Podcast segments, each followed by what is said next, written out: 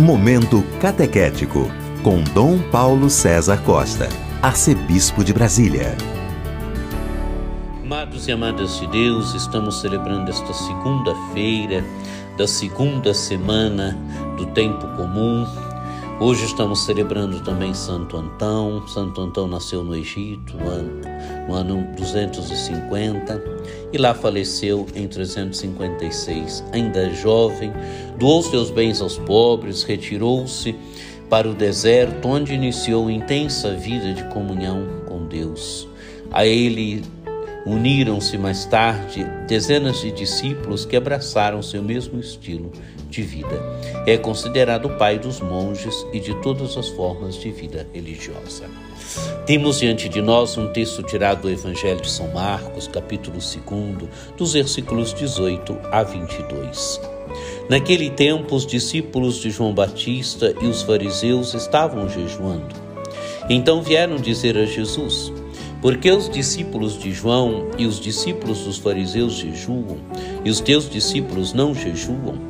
Jesus respondeu: Os convidados de um casamento poderiam por acaso fazer jejum enquanto o noivo está com eles? Enquanto o noivo está com eles, os convidados não podem jejuar. Mas vai chegar o tempo em que o noivo será tirado do meio deles. Aí então eles vão jejuar.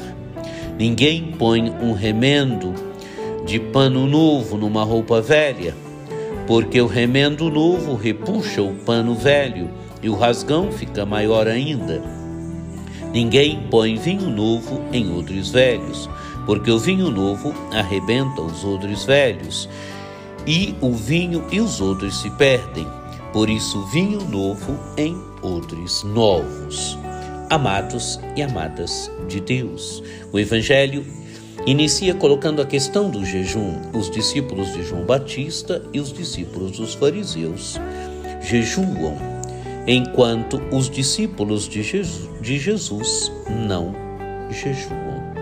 Amados e amadas de Deus, é a questão do jejum. O jejum era praticado no tempo de Jesus. Se jejuava, se jejuava certos dias da semana, se jejuava em certas situações. E os discípulos de Jesus não fazem jejum. Qual a resposta de Jesus? Jesus. Vai falar de um casamento. Os convidados de um casamento poderiam por acaso fazer jejum enquanto o noivo está com eles? Amados e amadas de Deus, que casamento é este que Jesus está falando? É o casamento que está sendo realizado com Jesus de Nazaré. Jesus de Nazaré está realizando uma, um grande pacto, um grande casamento de Deus com os homens. Um grande casamento de Deus com a humanidade, uma grande aliança de Deus com a humanidade. Esta grande aliança está sendo realizada nele. Nele, este casamento de Deus com a humanidade está acontecendo. Nele, esta festa de casamento de Deus com a humanidade está acontecendo. Então não se deve fazer jejum. Não se deve fazer jejum por quê? Porque a festa está sendo celebrada. Tanto que Jesus vai dizer mas vai chegar o tempo em que o noivo será tirado do meio deles. Aí então eles vão jejuar, quer dizer, é o tempo da sua morte, da sua ressurreição, é o tempo em que a igreja deverá viver sim numa presença nova do Senhor, da presença do Senhor através da Eucaristia, através dos sacramentos, através da palavra através do irmão, é a presença nova do Senhor. E então, sim, vai se fazer jejum, vai se fazer jejum para celebrar o esposo, vai se fazer jejum para viver da presença do esposo, vai se fazer jejum se preparando para o encontro definitivo com o esposo. E agora Jesus vai falar então que não se coloca remendo novo em roupa velha, a roupa velha que representa o Antigo Testamento, e não se põe vinho novo em outros velhos. O vinho novo é aquilo que Jesus veio trazer, os outros velhos representam o Antigo Testamento.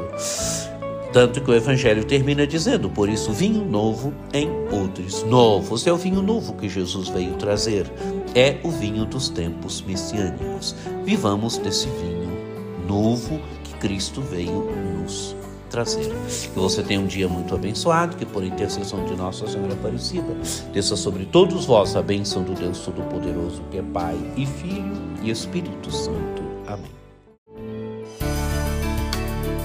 Este foi o Momento Catequético com Dom Paulo César Costa, arcebispo de Brasília.